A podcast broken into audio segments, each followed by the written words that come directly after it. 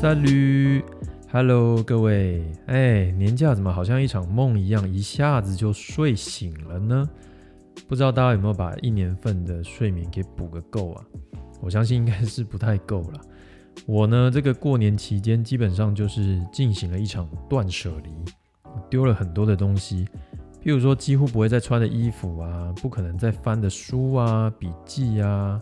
还有以前旅游的时候买的一些东西，但最后都会被放在抽屉里的那种纪念品啊，等等等，一直到今天都还在进行当中。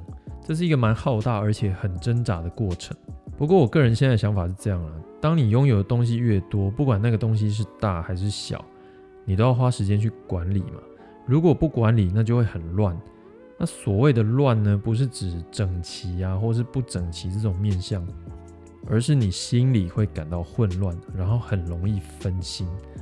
所以我觉得，当留下来的都是真正需要的东西的时候，我们就会有更多的时间可以放在对自己的专注上面。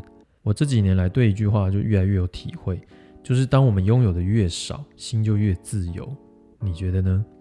哦，不过钱例外了。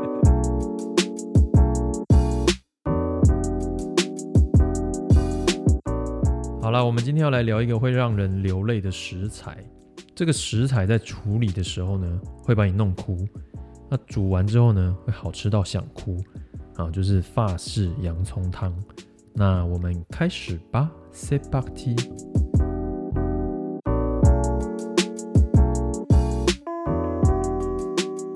洋葱汤我觉得不难做了，但是就是很花时间，而且对刀工有一定程度的要求，你知道吗？就是洋葱，你要先切成大概零点二公分厚，厚度呢，它越一致越好，因为你要长时间去炒它嘛。厚度一致的话，那焦糖化的结果就会越均匀。啊，首先你要用奶油，中小火，差不多要炒个四十分钟到一个小时吧。然后洋葱本身的甜分呢，它会因为温度上升，然后慢慢的产生焦糖反应。那这个焦糖反应就是说，温度在差不多一百六十五度的时候开始呢，你的食材就会脱水，然后有一些聚合反应啊什么的，食物的颜色就会开始变金黄色，然后到浅褐色，然后再到深褐色的这整个过程，就叫做焦糖化反应。那你中间要不时的去翻炒它，然后呢，就是可能要加一点白酒，把锅底的这些焦糖刮起来。如果你不小心炒过头，就会变糙灰搭。所以焦糖化跟超灰搭是不一样的哦，只在一线之隔这样子。不过当你这个焦糖洋葱准备好了之后，其实也差不多完成了百分之八十的准备了啦。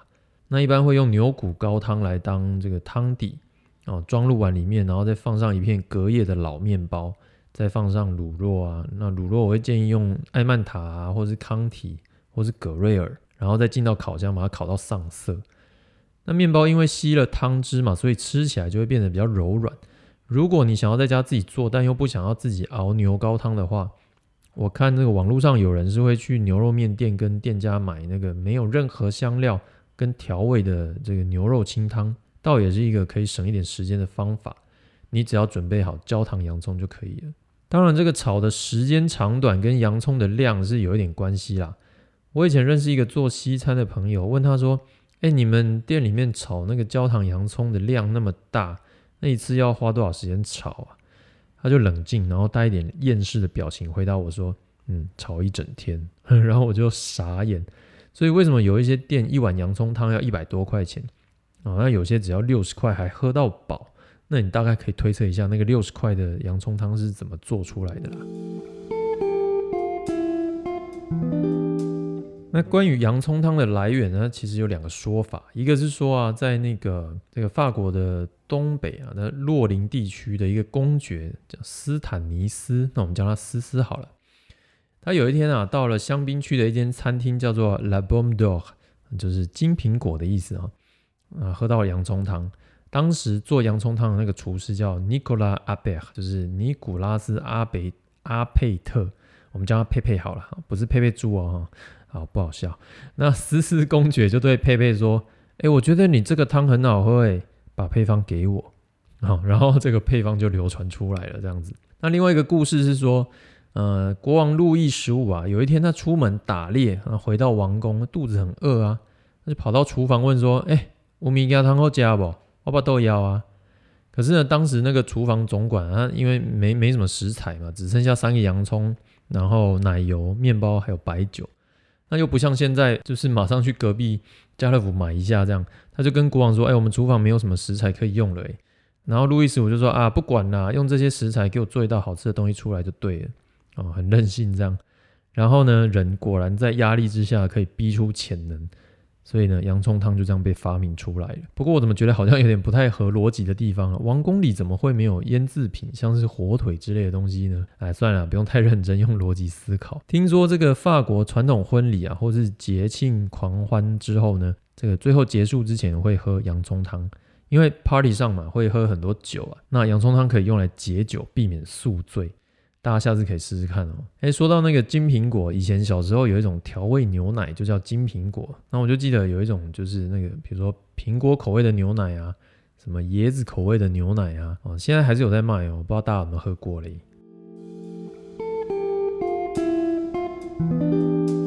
焦糖洋葱其实还蛮好拿来做其他应用的哦，像是它可以当这个卷饼的配料啊。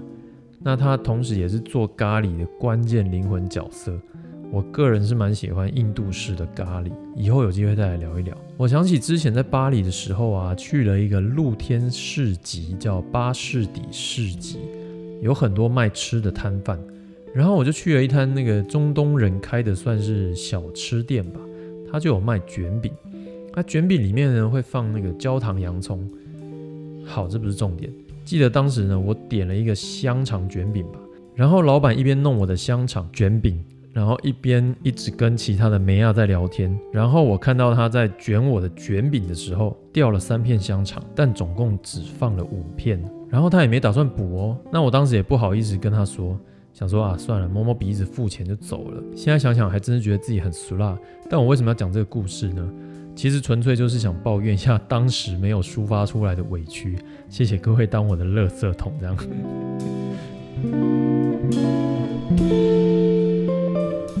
好的，今天就聊到这儿喽，不要太认真上班啊，各位。我是发式日常的史卡特，下次再听见喽，拜拜，ciao。